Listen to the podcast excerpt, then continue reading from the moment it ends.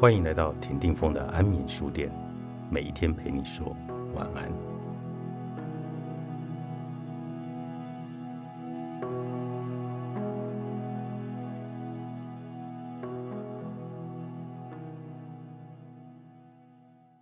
下班回家，从捷运出来就听到了嚎啕的哭声，听声音是个女孩。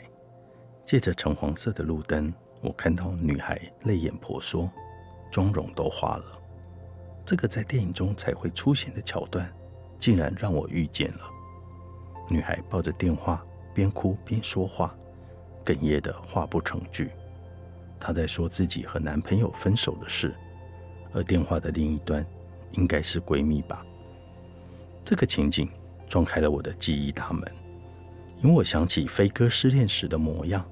那个时候，飞哥喝了很多酒，吐了自己一身，像个疯子一样，又臭又脏。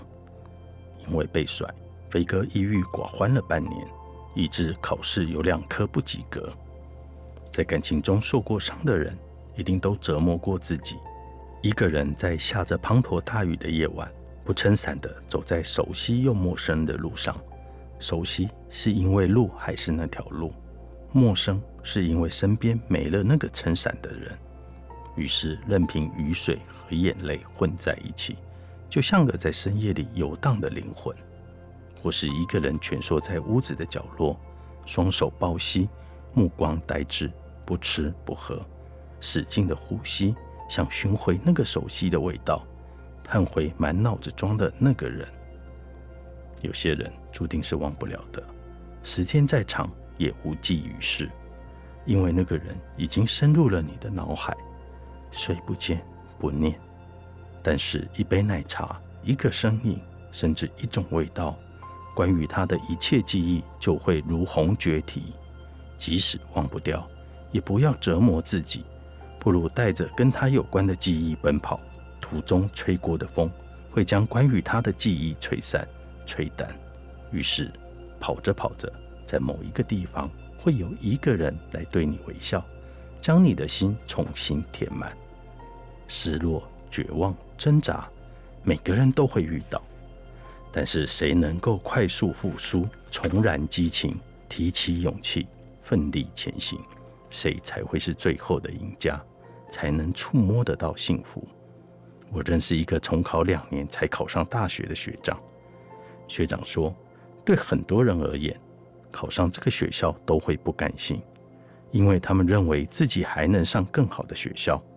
可是对他而言，能考上这个学校已经很幸运了。学长是在农村上的高中，那所高中每年只有两三个学生可以考过大学录取分数标准，很多没有考上大学的同学，要么出去打工了，要么选择了一所能上的专科学校。由于他们的英文老师程度有限，考上大学之后，他的英文成绩特别差，英检考试考了四次都没有通过。幸运的是，这名学长很顺利的考上了研究所，如今任职一家科研研究所，工作出色，生活幸福。一次又一次的失败，很容易让人产生挫败感，从而伤痕累累。这位学长一定也曾痛苦过。挣扎过，他那么刻苦努力，考了三年才考上大学。他那么拼尽全力，考了五次才通过英检考试。但是他能在每次失败后很快的整装再出发，靠的就是超强的自愈力。能力决定了你奔跑的速度，而自愈力决定了你奔跑途中滞留的时间。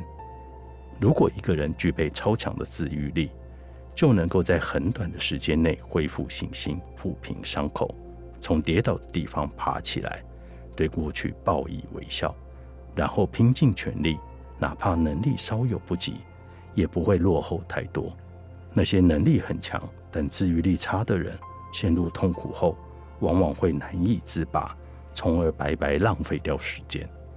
在奋力前行的路上，我们都是普通人，都有一颗柔软的心。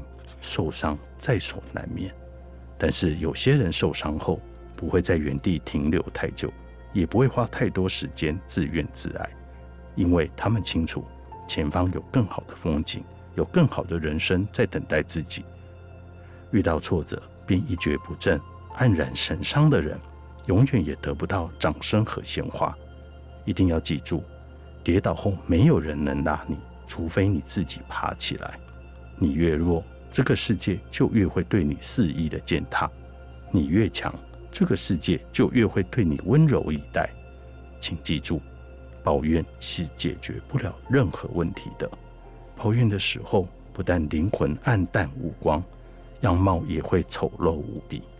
每个人都有伤口，如果毫无保留的展示，只会成为别人茶余饭后的聊天话题。而他们谈论的时候，要么是出于同情，要么是出于玩笑。想必无论哪样，你都不会喜欢吧？你看见一个小孩，他咧着嘴哈哈笑，但你不知道的是，他刚才跌倒了，还哭了一鼻子，可是很快就不哭了，因为他看到了更美好的东西。